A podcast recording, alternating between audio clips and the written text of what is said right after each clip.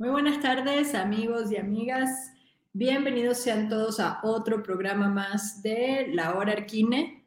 Hoy ya lunes 13 de diciembre, ahora sí, además nuestro último programa de este año 2021, de este año intenso, de este año híbrido todavía, en el cual hemos tenido pues muchísimas actividades, unas virtuales, otras presenciales, pero que hemos tratado, eso sí, de estar lunes tras lunes eh, pues con cada uno de ustedes, llevándoles siempre alguna entrevista, alguna conversación eh, y algo de noticias de lo que estamos haciendo desde Arquine. Eh, hoy además vamos a cerrar con broche de oro. Ahorita si no saben con quién vamos a, con quién vamos a estar hablando hoy, pues ya se los contaré. No sin antes decirles, pues recordarles varias cosas. La primera es que, bueno, que regalen libros esta Navidad, que recuerden que tenemos nuestra tienda en línea eh, abierta, disponible, si ingresan en arquine.com, la barrita diagonal donde dice tienda, o si entran en arquine.com normal, donde dice vende, donde dice tienda, básicamente allí podrán encontrar todo nuestro catálogo editorial, nuestras últimas novedades ya disponibles, el libro, por ejemplo, de arquitecturas mexicanas, lo mejor del siglo XXI, eh, que incluye los años 2019-2020, ya lo pueden comprar a través de nuestra tienda en línea.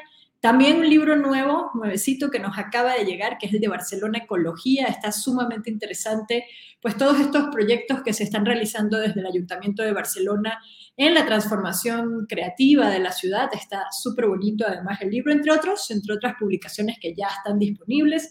Y los invito a revisar la tienda, y comprarlas y que regalen además libros en esta Navidad. Por otra parte, recordarles además que en el Complejo Cultural Los Pinos, que además es entrada gratuita de martes a domingo, siguen las instalaciones, siguen los pabellones que forman parte del que, que, que instalamos como parte del Festival de Arquitectura y Ciudad Mextrópoli, la Palapa Gastronómica, ganadora del concurso Arquine número 22, este, que era el pabellón Mextrópoli 2020. Allí lo pueden ver, está increíble, está súper bonita, además de otras de las instalaciones. Eh, el disco Distancia, por ejemplo, es buenísimo, un día soleado además, de preferencia, para que bailen con las sombras, etcétera. De veras vale muchísimo la pena pasar una tarde allí en el Complejo Cultural Los Pinos. Además, en Doctor Erazo 172, en, en Laguna, recuerden que en la azotea de Laguna sigue estando el pabellón eh, Mextrópoli 2021, el Meeting Column del, de Azócar Catrón y puedes visitarlo y no solo pues ver el pabellón, sino también disfrutar un poco de todas las actividades que tiene la laguna. Además, y como parte, digamos, ya para amarrarlo un poco al cierre, al cierre de mis anuncios parroquiales y a, y a entrar ya a la entrevista que vamos a tener hoy, eh, pues vamos a platicar el día de hoy con Rosana Montiel. Rosana Montiel, eh, que además, como ya les he dicho, cada lunes tienen que ir a el Colegio San Ildefonso, donde está precisamente la exposición Blanco entre Actos que vamos a estar, de la cual vamos a estar hablando hoy con Rosana Montiel.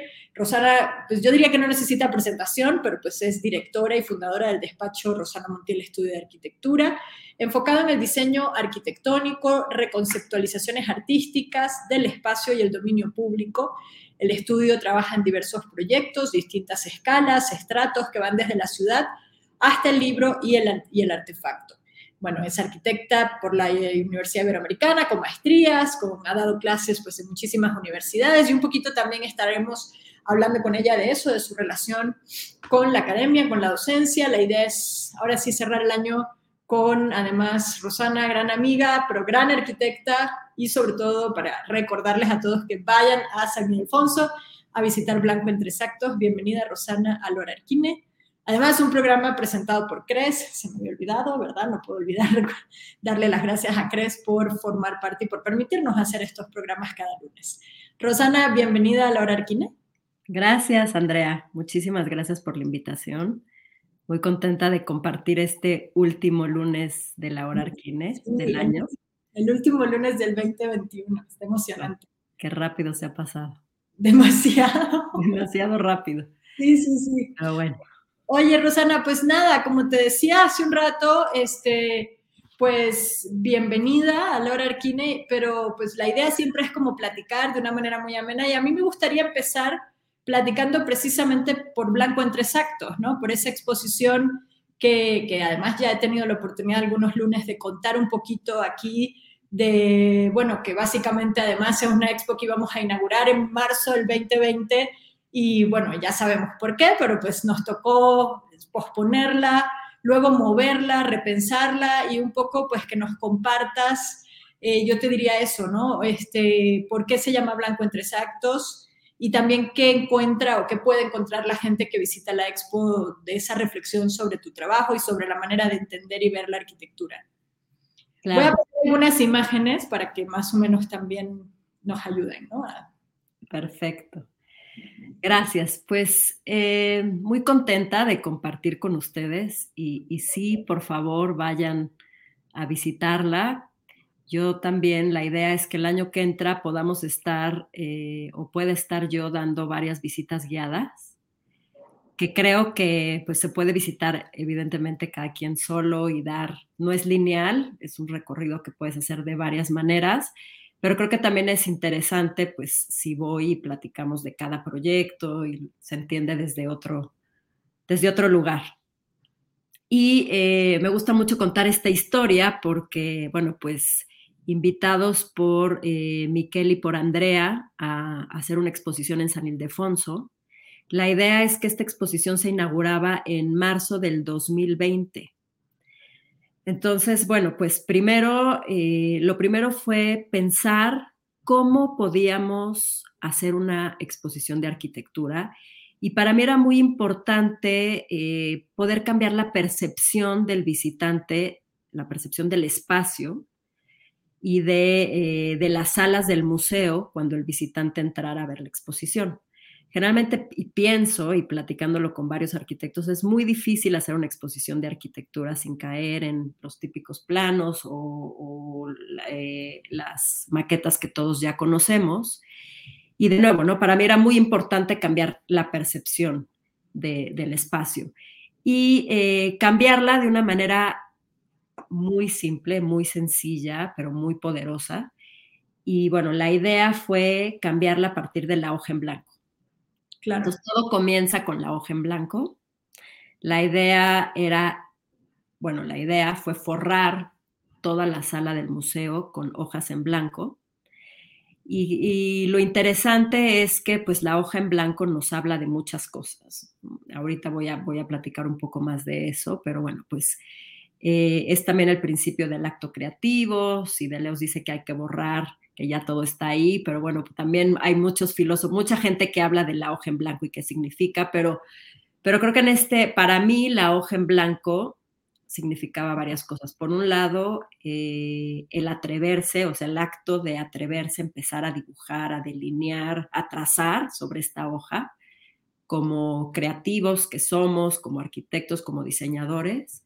Y por otro lado, también cómo habitábamos ese vacío a partir de, tener toda la sala cubierta con hojas en blanco.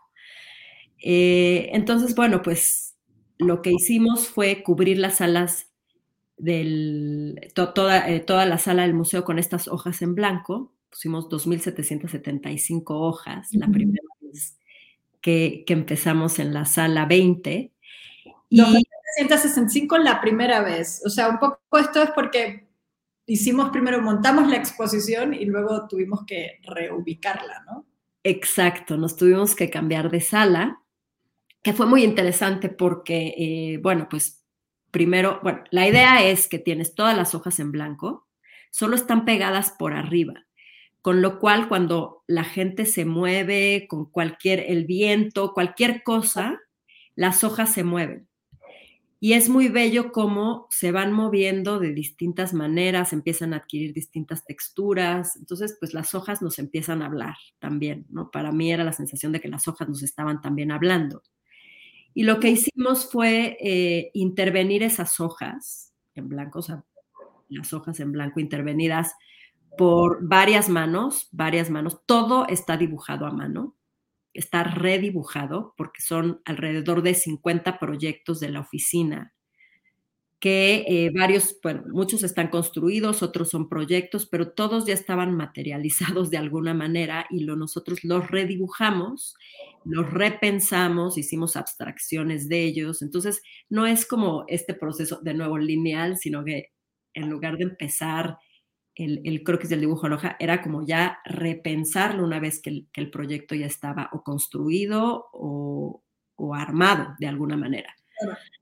Em, una arquitecta francesa, Marie Combet, nos ayudó muchísimo en todos estos dibujos, tiene una mano impresionante y entonces, bueno, pues nos ayudó también a plasmar muchos de estos dibujos, pero es una colaboración de, muchas manos, yo, unos de ellos, pero también las chicas que trabajan en la oficina que nos ayudaron también a, dibujar. Entonces, bueno, pues también es un acto de colaboración todo esto que está dibujado. Y entonces decidimos que todo aquí era a mano, es a mano y es papel. Entonces hay maquetas, hay 20 maquetas de papel. Eh, que ahí pueden ver en, la imagen y todo lo demás pues dibujado a mano. Mucha gente me pregunta, pero no, ¿cómo esto está hecho en computadora? No, es todo está hecho a mano. Y eh, bueno, entonces contando la historia para seguir, montamos las hojas en blanco porque es mucho más fácil después despegar, tener todas las hojas pegadas en blanco y después despegar varias de ellas y poder componer en dónde iban las que están intervenidas si no era muy complejo, ¿no? Porque finalmente hay toda una retícula, hay toda una secuencia con las hojas, etc. Entonces, montamos en marzo del 2020 todas las hojas, las 2.775 hojas, y dos días después llegó la pandemia y cerraron el museo. Y pues se quedó en blanco, se cerraron las puertas del museo tal cual, todo se quedó intacto, cúters, hojas, masking, todo se quedó ahí y se quedó así por un año y medio. Eh, pasó un año y pedimos entrar al museo para ver qué había pasado con esas hojas en blanco.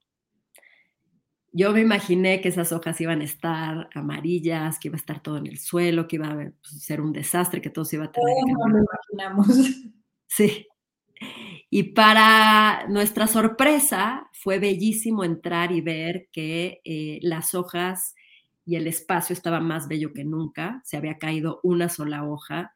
Las hojas sí se habían ondulado, habían agarrado una textura, otro color, el polvo del sitio, pero que lo hacía un espacio pues que, que también había vivido lo que nosotros estábamos viviendo con el encierro y con la pandemia. Entonces, para mí era era como esta metáfora, pero a la vez no, era como esta parte real de que también las hojas habían vivido ese encierro y qué les estaba pasando. De hecho, escribí un cuento que va a salir en un libro eh, de Rita Fundamentos.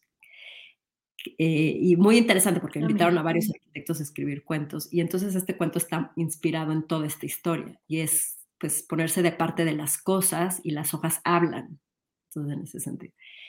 Y bueno, pues entonces, continuando con la historia, se, queda cerrado el espacio, pedimos verlo, y los del museo dicen, bueno, ¿qué pasa si, si hacemos la exposición aunque no se abra al público? Y creo que eso no era posible porque tienes que mirar de cerca. O sea, la idea de esta exposición es que puedas darte el tiempo de mirar desde otro lugar, observar mucho más de cerca y ver todos los detalles de lo que implica un dibujo a mano, de lo que implican todos los detalles en una maqueta con papel, hecha con papel, etc. Entonces, em, pues dijimos, no, no puede ser así, pero sí podemos, y ahí se me ocurrió la idea de decir, bueno, ¿por qué no? Es el escenario perfecto para hacer una serie de actos performáticos, invitar a bailarines, invitar a eh, músicos, a otras disciplinas, a que puedan colaborar en este espacio y podamos sumarle a la exposición.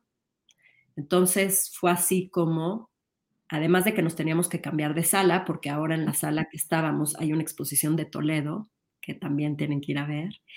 Eh, y nos cambiamos de sala. Bueno, a ver, y todas las hojas que se despegaron, que no se podían volver a pegar en la sala, se van a hacer libretas. Entonces, al final hay todo un tema de reciclar, resignificar la hoja y entonces en ese reciclaje, pues todas las hojas en blanco no se van a quedar en blanco porque se van a convertir en estos cuadernos que van a servir para pues, seguir dibujando y seguir creando. Y em, pues así llamamos la exposición blanco en tres actos, porque pues a la hora de cambiarnos de sala eh, montamos tres espacios y sumamos al primer espacio Habitar el Vacío, que es un performance de ocho minutos en un video, que, que es el primer acto. Entonces, blanco en tres actos, porque está dividido en tres actos. El primero es Habitar el Vacío, con este video que se sumó después de la pandemia, que habla del acto creativo y habla de la pandemia, y, con música original de Mateo Hagerman, con las bailarinas Mar, Mar Sierra y Erantiló, con, bueno, entonces es bellísimo porque sí te habla del proceso y empiezas a entrar en la idea de qué le pasa a las hojas, cómo, cómo llegaron todos estos dibujos, cómo se empiezan a pegar, y entonces este es, para mí, ellas son estos fantasmas o estos seres que, que están ahí soplándome las ideas y yo estoy tratando de atreverme a, hacer una línea, a hacer un trazo y que al final como tenemos siempre muchas ideas, estás dibujando, este, ¿no? esta catarsis de no saber qué está pasando cuando, y de repente cuando llega el momento en que encuentras ese momento como eureka, donde dices, todo se alinea, esto funciona y es así, ¿no? Y entonces es parte de cuando se empieza a materializar, cuando ya se ve el dibujo y después cómo se ven estos dibujos ya en los muros. Entonces, bueno, les recomiendo mucho, ese es el, primer acto y el segundo acto es que pasas ya a las hojas en blanco y em, es el espacio que vieron, donde están las maquetas y todo el espacio forrado con las hojas en blanco. Y el tercer acto es un manifiesto de 11 puntos que hemos hecho en la oficina, donde ya vemos los proyectos construidos, en donde estos, estos conceptos se vuelven acciones en proyectos, donde transitamos de, de la abstracción a lo concreto, de lo monocromático al color, entonces, eh, el trazo de las hojas adquiere materialidad, dimensión, sentido, y entonces el diseño, en ese sentido, digo que eh, se manifiestan acciones que nos vuelven mucho más conscientes de nuestra construcción del espacio. Y entonces, bueno, pues esa es la exposición. Voy, a... muchísimo, Andrea. Está muy bien. Voy a pasar un videito mega corto, de hecho, desde segundos, eh, solo para que vean un poco esa primera sala, es habitar el vacío, es, de hecho, creo que lo tomé yo con mi cel, o sea, no es ni siquiera, hay muchos videos que hemos estado compartiendo en redes mejor producido. Max, no sé si lo tiene.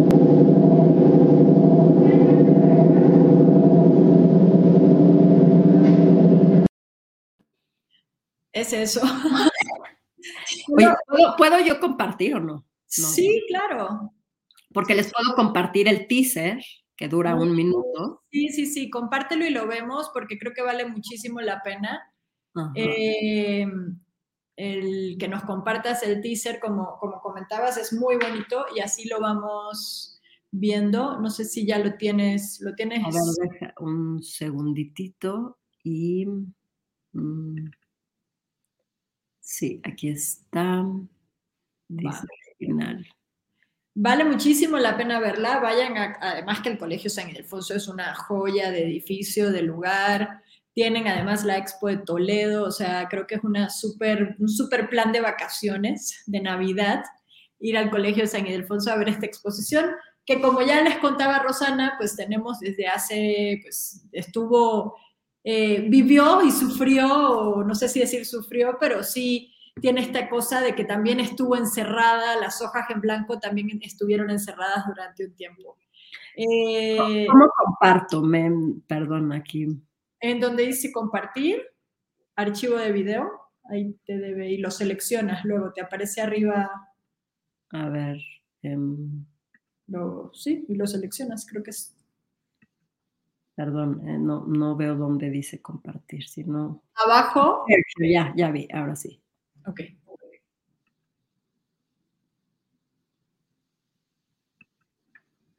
Bueno, estoy compartiendo mi pantalla, ¿verdad? Oye, ah, sí, le das compartir pantalla donde dice ventana y ahí lo seleccionas, o Windows, no sé. Video, video file. A ver, aquí está. Mm, perdón, ¿eh? Ya estoy casi por compartirlo sería expo. Defonso, videos finales.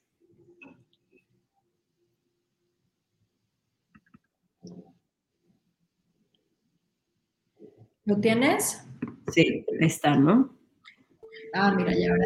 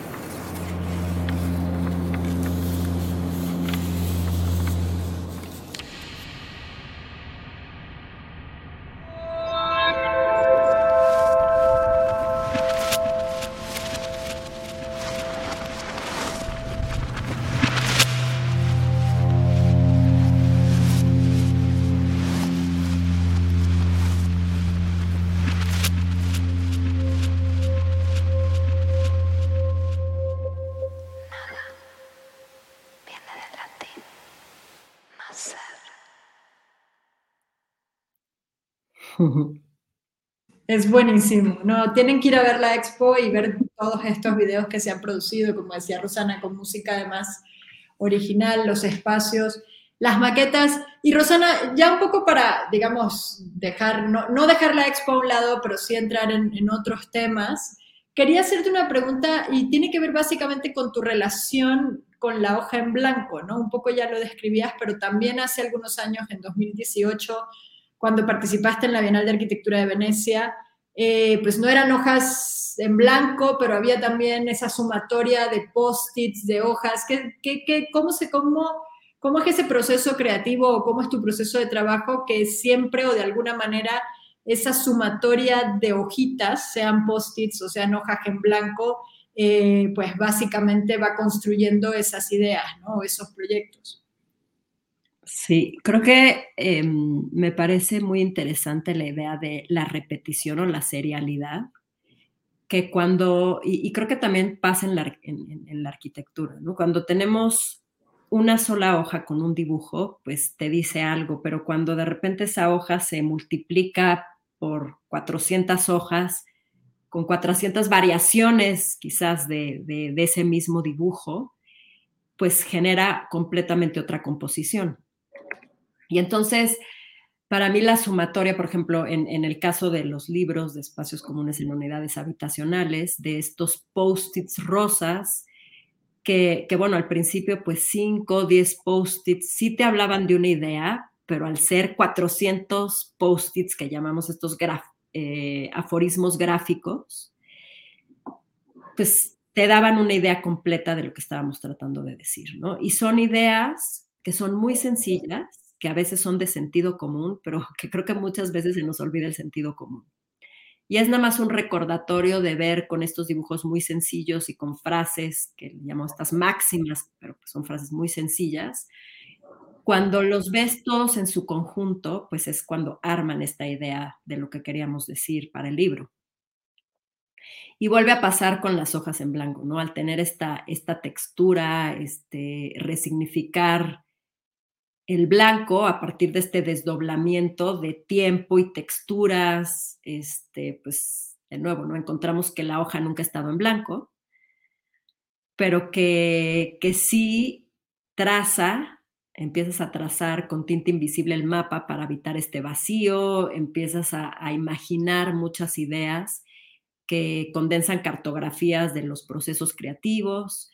Eh, entonces, pues creo que la suma de todas estas ideas se pueden ver reflejadas cuando repites un mismo elemento, ¿no? Me parece muy interesante. Este, y que, bueno, pues muchos artistas lo, han hecho, ¿no? El mismo Solevit en, su, esta repetición del cubo, y entonces son todas estas variaciones que uno solo, pues sí parece interesante, pero cuando ves la multiplicidad otra vez, esta repetición, se vuelve mucho más interesante porque ves todas las posibilidades que esa forma puede tener. Entonces no es nada más una, sino que son muchas más. Y creo que eso también en el proceso creativo que tenemos en la oficina es parte de, o sea, para ver esto de esta manera, pero también verlo de muchas otras y que esas otras maneras de ver abren posibilidades a experimentar de una manera distinta el, espacio. Rosana, en, tu trabajo es interesante esto que mencionas. Has trabajado mucho con, o, en, muchos proyectos este, diferentes, pero finalmente proyectos que tienen que ver con el trabajo comunitario o con, el trabajo con, eh, digamos, en zonas más vulnerables, por decirlo de algún modo. Eh, un poco, em, ¿cómo ha sido ese acercamiento? Sería la primera pregunta, ese tipo de proyectos que, digamos, no, no, digamos, no es el proyecto tradicional en el que tienes un cliente, o, o sí lo es, no lo sé, un poco para entender las diferencias de ese otro tipo de proyectos en el que tienes un cliente que te encarga una casa o lo que sea, ¿cómo funciona o cómo debería ser el acercamiento de nosotros, los arquitectos, a ese tipo de proyectos más sensibles o más vulnerables en términos sociales?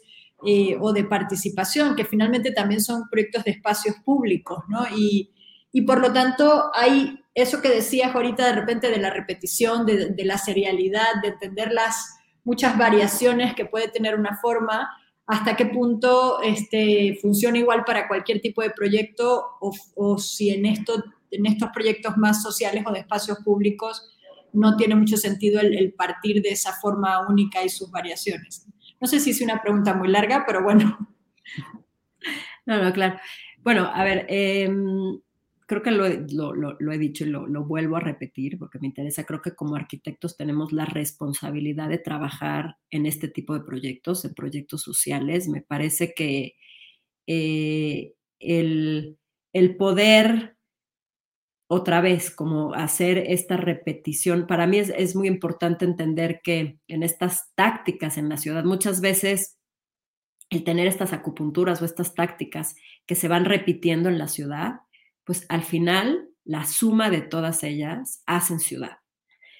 Eh, creo que es muy diferente cuando tienes solo un edificio, que a lo mejor sí está haciendo ciudad, pero en, en un área como mucho más pequeña, a que cuando estos se van sumando en varios lugares, van, van construyendo un tejido social distinto. Eh, sin duda creo en, la arquitectura como una práctica colectiva que, eh, cuya producción pues es, construye el tejido social. Y, la idea de, tejer, otra vez me interesa mucho esta idea de, del tejido, del trazo, de la línea continua que va trazando y va delineando muchos escenarios. Creo que, en esos escenarios veo a los edificios como estructuras de conocimiento, que eh, esas estructuras activan espacios para la interpretación del conocimiento, tanto como lugares de memoria colectiva, de entender, de entender el, sitio desde, desde este otro lugar. Y entonces el diseño, pues para mí también es un proceso eh, un proceso que genera estructuras con significado y que encuentra formas de involucrar y escuchar a todos los actores que dan forma a un proyecto. O sea, no solamente es escucharnos a uno, a, nosotros los arquitectos, a uno mismo, pero escuchar a muchos otros actores. Creo que también en eso hay una diferencia entre la idea de las estrategias y las tácticas, en donde creo que la arquitectura eh, por muchos años se ha concebido desde este lugar estratégico, desde estos como grandes planes maestros, desde arriba, desde las instituciones nada más, pero creo que también es muy importante la idea de estas tácticas o de trabajar desde lo colectivo, desde otro lugar. Y creo que cuando se encuentran estos dos, porque también es no es uno o el otro, pero cuando se encuentran estos dos, creo que es cuando mejor funcionan los proyectos, ¿no? O sea, no solamente de un lado del otro, pero cuando se van encontrando. Entonces, por eso para, para la oficina es tan importante hacer investigación y pensar, pero también actuar. Siempre hablo, por eso también se llama blanco en tres actos. Siempre me interesa meter esta palabra de, del acto, del actuar, de la acción, de, realmente pues ir hacia adelante y hacerlo, el, el hacer. No te estás en mute.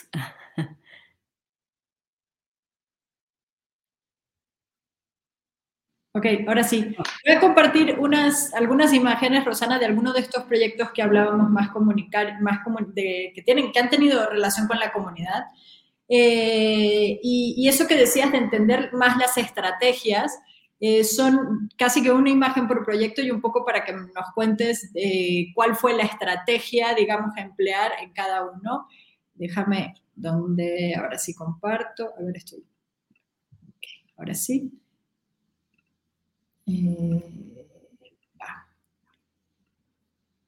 Mm, a ver si lo ven, se ve muy chido, a ver. Ok. Este es uno. No, que no, yo no estoy viendo nada. Eh. Ah, no sé si yo debo de dejar de compartir algo. No. ¿No? Déjame, dame un segundo, dejo igual y yo no lo estoy haciendo bien. No, sí, a ver, dame un segundo. Eh, bueno, ahorita que, la, que se ponga la pantalla, ah, perfecto, ahora sí. Ah, déme un segundo para colocarlo, que lo veamos todos bien. Este proyecto, por ejemplo, hablabas hace un ratito del tema de que quizás en este tipo de proyectos es más interesante pensar desde la estrategia, ¿no? ¿Cuáles han sido un poco, cómo desde tu estudio, eh, pues es el proceso para entender cuál es la estrategia a emplear en lugares como este, por ejemplo, y cómo surgió un poco este proyecto. Este proyecto es eh, Fresnillo, eh, le llamamos como el área de juegos de Fresnillo, y mm, en Fresnillo, Zacatecas. Y este proyecto, bueno, pues para mí lo, lo, abordamos, bueno, además, nada más para, para empezar con una idea en donde en el tercer acto de la exposición, el manifiesto, pues hay 11 puntos. Y esos 11 puntos se dividieron, que se van mezclando con todos los proyectos, pero que también pues buscamos dividirlos para poder poner ejemplos de los proyectos en cada punto del manifiesto. Para mí este tiene mucho que ver con eh, la idea de abordar el paisaje como programa, en donde convertimos el paisaje en parte del programa al diseñar arquitectura que se convierte en infraestructura que genera ecotonos, y ahorita lo explico, o espacios de, que son estos espacios de transición entre distintos ecosistemas, y donde también eh, el, paisaje como programa, porque ya estaba casi dado, dada la idea, ¿no? Es también, a mí me interesa mucho, por un lado, escuchar, tener como una escucha activa y una mirada activa. Y esta, esta idea de mirada activa es pues entender y buscar contenido en el contexto, que es otro de los puntos del manifiesto. Eh, cómo logramos encontrar o releer el sitio, el territorio, para actuar en consonancia con lo que estamos viendo, ¿no? en, este caso, con un canal eh, pavimentado, un canal de desagüe que se pavimentó, que tenía ya pendientes hacia los dos lados y que pues se prestaba perfectamente para que estas, estos, estas este, pendientes tuvieran resbaladillas, tuvieran escaleras, tuvieran una serie de juegos y que se pudiera activar ese espacio que tenía una barrera muy grande, que eran unos puentes por los cuales no podías transitar porque estaban muy bajos, entonces para cruzar además tenías que bajar y luego volver a subir, con lo cual pues era absurdo, entonces no podías atravesar el canal pero tampoco podías cruzarlo de una manera, o sea, alguien con una silla de ruedas o con una carriola no podía. Entonces son estas observaciones de decir, bueno, pero si este puente se sube, como aquí lo podemos ver, claro. abajo ya puedes cruzar y además este puente es más que un puente, siempre digo que hay que dar mucho más de lo que nos piden, entonces pues este se convirtió como en el, en el hito o en el punto de reunión en donde es más que un puente, tiene juegos abajo, por aquí podían pasar carritos porque la gente tiene muchos eh, carros de, son, bueno, pues venden, venden cosas, entonces son estos carritos ambulantes que pueden pasar por un puente con un tamaño grande, que pueden pasar bicis, motos, que por abajo tiene juegos, que además genera mucha sombra y entonces hace mucho calor ahí y entonces pues esta plancha concreto generar esta sombra pues es un lugar que se puede ocupar para muchas actividades. Entonces, bueno, pues es como saber leer y poder encontrar cosas muy, muy sencillas, pero que transforman por completo el sitio. a ver, tengo otra imagen que es esta, más grande. Eh, A, mí me, interesa mucho, Rosana, porque has hablado muchas veces de cosas sencillas, hablabas cuando mencionabas el tema de, de UH, de espacios comunes en unidades habitacionales, pues todo el tema de esos aforismos gráficos que venían en post-its, que finalmente eran como ideas muy simples, ¿no? Y, y creo que es algo que de un modo u otro logras imprimir o en cada uno de tus proyectos podríamos encontrar esa estrategia simple, esa idea fuerte, ese casi aforismo en el cual pues en, el proyecto anterior, en el de Fresnillo, pues de repente es un puente, un lugar que permite unir y cruzar, ¿no? Y de repente ya con esa idea ya está generando todo el proyecto. En este, por ejemplo, este, bueno, cuéntanos un poco cuál fue esa estrategia o esa idea principal a partir de la cual se fueron desarrollando o se fueron modificando, transformando estos espacios. Aquí para mí la idea, y, así de, de, nuevo, ¿no? Así de sencillo, pero con toda una complejidad detrás, que es eh, cambiar barreras por horizontes. Y entonces una línea vertical que separa y divide se convierte en una horizontal que une y reúne. Entonces eh, hago, tengo un diagrama muy sencillo que es como la vertical y la horizontal, pero lo que puede transformar esta idea de separar y dividir a algo que reúne y, y y sí, abraza y puede ser un techo o puede ser un piso. En el caso de la Bienal de Venecia se convirtió en un piso, en este caso es un techo. Y eh, pues la idea es que estas barreras, este espacio de San Pablo Jalpa, recuperamos varios de los espacios de los patios interiores en donde estaba todo, absolutamente todo enrejado y los habitantes lo que nos dijeron es, perfecto, hagan algo, pero no pueden tocar las, las rejas, ni los muros, ni nada. Y pues la verdad es que nos dejaban poco espacio para activar ese sitio. Y al final los mismos habitantes decidieron quitar el 90% de las rejas cuando vieron lo que estaba sucediendo.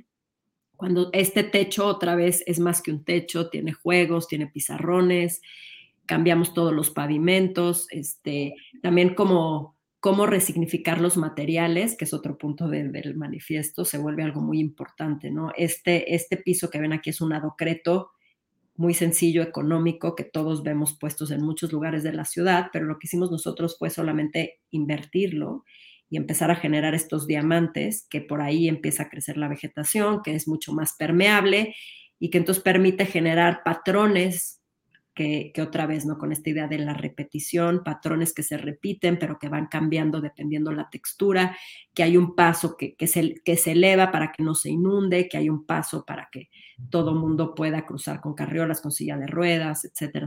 también buscar esta idea de, de que sean lugares inclusivos, que sean un lugar para todos. Y lo más interesante de este proyecto es pues la transformación social. La gente no se conocía, hoy la gente sale a barrer, la gente lo cuida, cuando te apropias del lugar, pues eh, lo cuidas.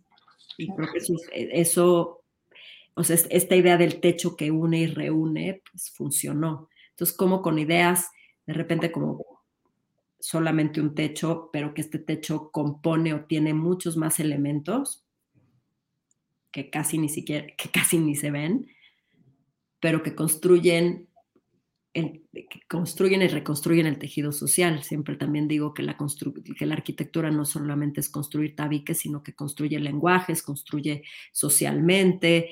Eh, para mí la arquitectura tiene como muchas variantes y creo que eso es lo que hemos estado tratando de explorar en, en el estudio, no solamente quedarnos con la idea de que como arquitectos pues sumamos tabiques y armamos muros y techos, pero que también lo hacemos de, otras maneras. Me voy a pasar al siguiente. Ah, está muy pequeñita la imagen. Voy a, dejo de compartir un segundo a ver mientras consigo, mientras pongo la imagen más grande, porque no sé por qué la tengo muy pequeña. Aquí, déjame ver un segundo.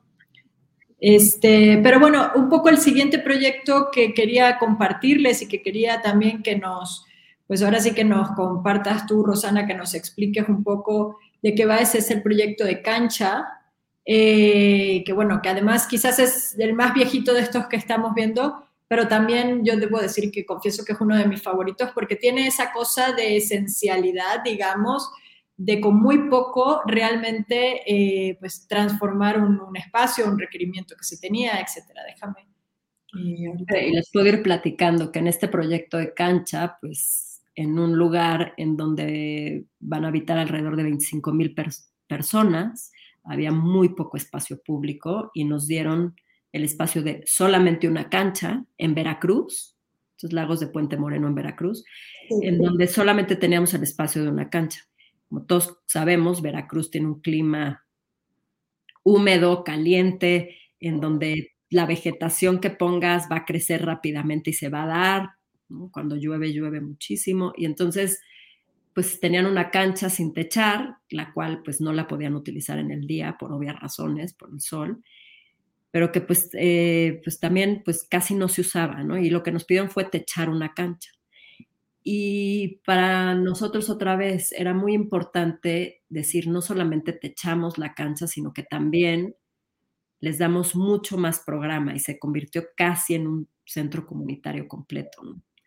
Entonces, eh, pues la idea fue cómo podemos, en lugar de poner un arcotecho con columnas muy gruesas, ¿por qué no ponemos columnas mucho más delgadas? Las elevamos, las ponemos más altas y en el entreespacio ponemos programa. Y entonces hay una biblioteca, hay salones, hay un salón de cómputo, hay baños, hay dos pisos para que puedas ver a los que están jugando, hay una serie de juegos, hay, había hasta hamacas. Eh, después nos dieron una parte de esta plaza que están viendo hacia acá y entonces sacamos toda una estructura de juego, hicimos un foro y creo que, de nuevo, ¿no? Con, con cosas como muy básicas y de sentido común era pongamos vegetación en un lugar en donde va a crecer y se va a dar y va a generar sombra. Y era lo que estaba ahí. Y ahora ya creció muchísimo la vegetación y todo ese lugar ya tiene sombra y ya se puede usar. Entonces, en eso, de eso hablaba en, en sentido común, ¿no? Y cómo con poco puedes generar mucho.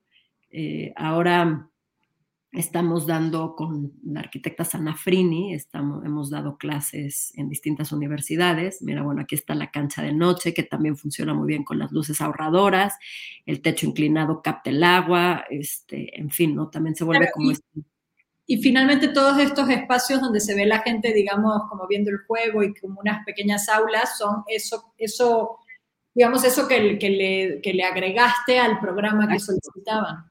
Exactamente ahí. Ajá. Entonces, escaleras, miradores, toda una serie de, bueno, se elevó, entonces te puedes sentar todo alrededor de la cancha, el aire pasa, siempre cuento la historia que cuando terminamos el proyecto y fuimos con Jaime Navarro, con Sandra Pérez Nieto, los fotógrafos, que creo que además son los que me han acompañado siempre como cuando acaban las obras y pasamos tres, cuatro días ahí activándolo, no nos queríamos ir. Al final todos estábamos fascinados, pasábamos todo el día ahí y los niños estaban muy contentos de decir, bueno, pues, ¿qué es lo que más te gusta de este proyecto, ¿no? de este espacio? Y decían, pues es que ahora tenemos un lugar para estar, para jugar. Y entonces siempre hablo de, transformar el espacio en lugar y de hacer lugar. El espacio es más abstracto, el espacio existe ahí, pero cuando hacemos lugar, es el lugar, el, lugar crea las relaciones, arma las relaciones sociales y entonces pues suma, suma todo esto que estamos hablando, o sea, la, activación de estos espacios a partir de hacer lugar. Y... Voy, a detener, o sea, nos quedamos nosotros dos, detengo la imagen y justamente hace un ratito hablabas de, de esa relación o de eso que estás haciendo con Sana Frini desde la academia y un poco también, Rosana, quería que nos contaras, pues, eh, hasta qué punto tu práctica también se nutre de esa relación con la academia o cómo y por qué eh, tu interés también por, por siempre mantener ese contacto y dar clases, ¿no? Y dar clases de arquitectura, que es algo que no todos los arquitectos, lamentablemente creo, eh, pues hacen. Bueno, creo que el dar clases también es, es aprender. Entonces, pues no solamente es nosotros estar dando la clase, sino que lo que nos interesa es pues también la retroalimentación y todo lo que los estudiantes nos, nos enseñan. Entonces también como armar un equipo como mucho más horizontal, menos jerárquico, aunque sí, acaba siendo la maestra, pero pero tratar de buscar ese otro lado que, que, nos pasó en una clase en centro con Claudia Rodríguez que dábamos con los alumnos, que al final eran pocos alumnos, entonces nosotras nos sumamos al proyecto y entonces éramos todos haciendo el proyecto y, y fue muy enriquecedor porque los alumnos estaban muy contentos, o sea, lo, lo vieron desde otro lugar también. Claro. Pero en ese sentido estamos dando un curso que, que se llama Abundance Scarcities, que es eh, transformar la escasez en abundancia. Y es la idea de abordar la escasez no como una limitación, sino como una herramienta creativa y una respuesta pragmática a la pregunta de qué es necesario construir en un mundo de recursos limitados. Y este, bueno, pues vamos a hacer un libro con ustedes y con... Próximamente. De Chicago, de, de, de este tema, que pues que se ha convertido en algo muy, muy interesante, porque estamos como abordándolo desde la crítica, desde el pensamiento crítico y después hasta el hacer. Entonces, cómo, se, cómo pasa de un lugar a otro. Y entonces, bueno, es algo que siempre me ha interesado, la idea de, de investigar, de siempre tener esta parte. Y creo que la academia también es, eh, este, pues, es un aliado en la parte de la investigación, que siempre estamos como buscando un tema para investigar y después cómo esta investigación la llevamos a la acción, la llevamos al hacer, a la práctica, al actuar, aunque sea algo muy, muy eh, sencillo, con muy pocos recursos, como estas situaciones que yo le llamo que hemos hecho en la oficina, muchas veces son acciones urbanas que cambian la percepción colectiva del espacio en el que están, con solamente hacer un trazo, es algo, eso son acciones efímeras, lúdicas, de muy bajo presupuesto, pero que cambian la percepción colectiva, como mencionaba, que se vuelven herramientas muy poderosas para empezar a generar y empezar a, a, armar como estos, estos espacios temporales que cuando la gente lo ve, pues lo quiere volver mucho más permanente y entonces apoya a que estos proyectos se hagan. Eh, entonces, de esa manera, pues los, el, estos talleres que hemos, están, eh, que hemos dado en distintas universidades, pues han funcionado de maravilla con toda esta idea de transformar la escasez en abundancia.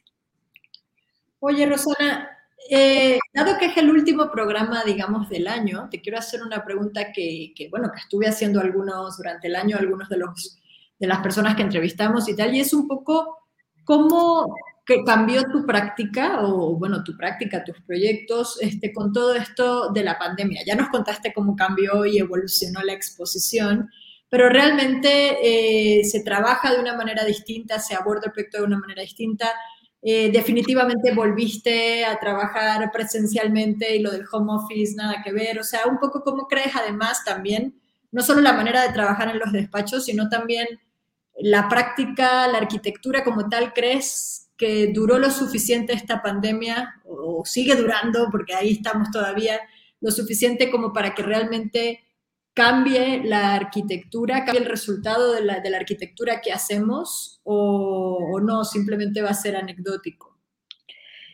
Pues, a ver, nada más para, para hilar la idea de, de, de Blanco en tres actos con lo que sucedió en la pandemia, pues creo que la pandemia, pues sí, ha, generado todo lo que sabemos, millones de muertes, enfermos, etcétera, no sé, que el encierro, pero también en, en, el caso de la exposición fue verlo como una oportunidad para transformar esta idea de, del encierro en algo creativo, poderoso, que, que, que pudiera dar un mensaje. ¿no? El, el, mismo cuento que escribí es también entender cómo pues este encierro y todo nos ha llevado a buscar o abrir nuevas posibilidades de, creativas, por un lado. Pero bueno, hablando como llevándolo a distintos puntos, en la oficina, pues para mí yo no sabía ni siquiera usar Zoom. Ahora diseño en la pantalla, que eso nunca había sucedido, bueno y malo, porque me sigue gustando diseñar con la hoja y el, el sketch, etcétera, pero también es una herramienta muy útil para eh, evitar trasladarte una hora para llegar a una junta de 45 minutos y regresar una hora y poderlo hacer en Zoom. Entonces, y poder estar en cualquier lugar del mundo y seguir conectados y trabajando. También abrió la posibilidad para que, por ejemplo, eh, algunas personas de la oficina pudieran regresar a sus países y trabajar a distancia, pero seguir conectadas eh, por alguna temporada.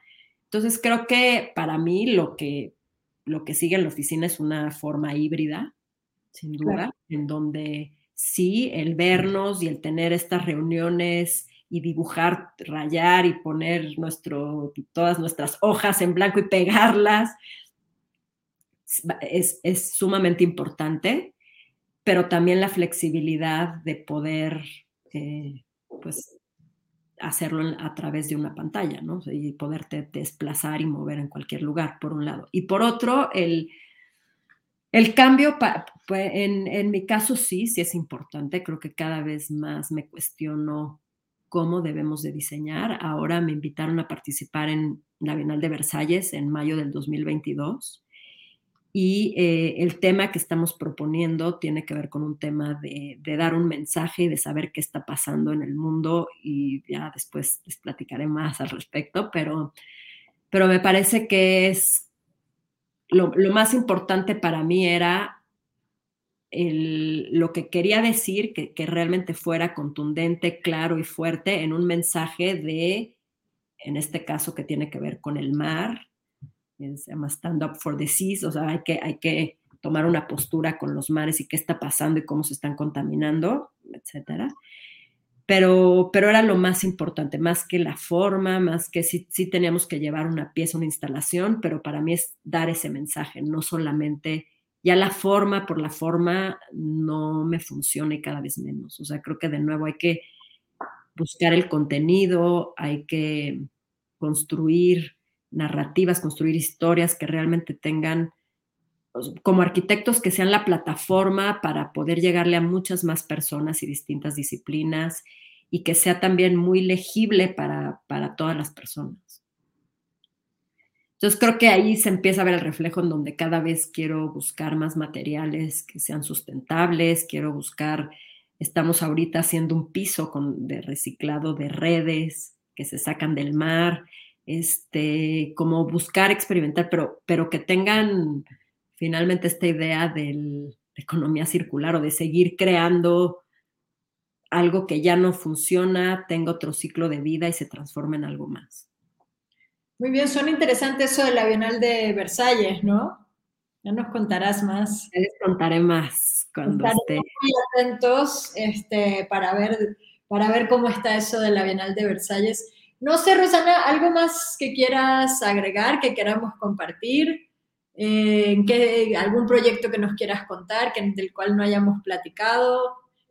Digo, tienes muchísimos proyectos, de hecho creo que hoy en Arquine publicamos uno reciente, un, pabellón Cosmos, etcétera, pero me interesaba también como hablar de ese otro tipo de proyectos más, eh, pues, de espacio público, que como bien decías tú, pues, se van también de eso, de transformar la escasez en abundancia con pequeñas acciones, con estrategias muy claras eh, y creo que son muy potentes, ¿no? Pero cuéntanos tú ya casi de despedida. Eh. Pues estamos por terminar eh, un Pilares, que son estos centros de innovación social, cultural, educativa, que varios arquitectos están haciendo en distintas zonas de la ciudad.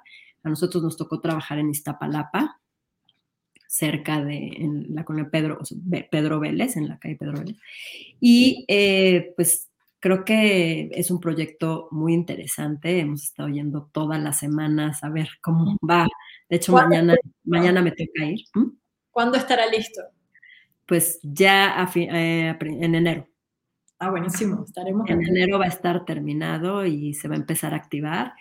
Pero bueno, es un proyecto que, que estamos muy contentos de cómo, pues al final el resultado, porque otra vez, o sea, costó poco y con un material, con un color, con un bloque estriado y con unos bloques en el piso, logramos jugar y generar eh, muchas materialidades, otra vez con esta idea de la repetición, de que estos son los materiales y cómo se ocupan y cómo se utilizan para que no tengan, no necesiten mantenimiento, pero la idea es que tienes una secuencia de espacios que, se, que otra vez que tienes esta sensación de que se multiplican, que se abren teniendo un clima aquí en México que funciona al aire libre y es como un oasis que, dentro de estos espacios como muy densos y duros y el concreto en, en Iztapalapa, que casi no hay vegetación en esa zona, y otra cosa importante es cómo estamos otra vez como utilizando varios puntos del manifiesto en donde estamos transformando estas barreras, que estaba todo enrejada una parte, donde había unos árboles y entonces abrimos y quitamos las rejas y dimos toda una plaza de espacio público, siendo un espacio muy pequeño, son 600 metros cuadrados, pero, pero se, se, abrió esa plaza y hay un mercado los jueves, entonces un mercado sobre ruedas, que justo me interesa ver cómo el mercado se va a empezar a apropiar de esa plaza y cuál va a ser la dinámica y que yo espero que por favor no lo vayan a enrejar, que esa es parte de, la idea de que justo esa plaza se abre para poderles dar mucho más a, la calle y a la gente que está ahí, que, que, sus hijos están jugando en la calle y en el piso y que puedan tener esa plaza para ocuparla y que además no solo la plaza, sino que se metan al espacio de, del, Pilares. Rosana, ahorita que, mencionabas eso, casi que, que para despedirnos, me, me quedé con, con ganas, bueno, te pregunto más bien, eh, para, para, cerrar, un poco, has tenido como la oportunidad de trabajar con distintos eh, gobiernos, pero o sea, no solo gobiernos, sino también eh, con, con, distintos sectores públicos, ¿no? O sea, de distintas ciudades, de naturalezas distintas. ¿Qué tan difícil, o, o tú como arquitecta, qué tan difícil es lidiar con esas instancias públicas, generalizándolas, ¿no? Seguro hay unas que es más fácil que otras, pero ahorita que decías es que espero que no lo enrejen, ¿con quién hay que llevar, echar esas batallas, no? O sea, ¿con quién hay que de repente decir no lo enrejes o sí respétame este material? ¿Qué tan difícil es hacer obra pública en México? Complejísimo. Complejísimo. Dificilísimo. Es ahí mejor otro programa, ¿no? Eh, creo que puede ser todo otro programa de hablar, muy difícil, complejo y bueno, pues hay que estar ahí y hay que hay que saber qué batallas eh, elegir. elegir, ¿no? Porque pues no es fácil y no todas se van a ganar, pero hay que saber cuáles realmente son las importantes y es así ser como muy tajantes y contundentes en que se deben de respetar. Para mí es eso, ¿no? Es decir, esto se abre y esto es parte del espacio público. Eh, me puedes cambiar un material, pero no la reja, pero no enrejármelo. O sea, ¿hay ese tipo de negociaciones o no? Claro, hay negociaciones de, que se han tenido que hacer algunos cambios y ajustes que se dan, pero que hay ciertas cosas que no, se, son inamovibles, ¿no? Y eso es como la idea de también otro de los puntos del manifiesto, es como tomar una postura y, creer en ella y, y seguir todo el tiempo. Y creo que otra vez, ¿no? O sea, repitiendo en estos proyectos que se ven en donde quitar las rejas, ha sido algo muy importante y algo que ha beneficiado mucho, en lugar de ser como todo lo, que se piensa, que es, es, que va a ser mucho más inseguro si, se quitan las rejas, cuando es todo lo contrario.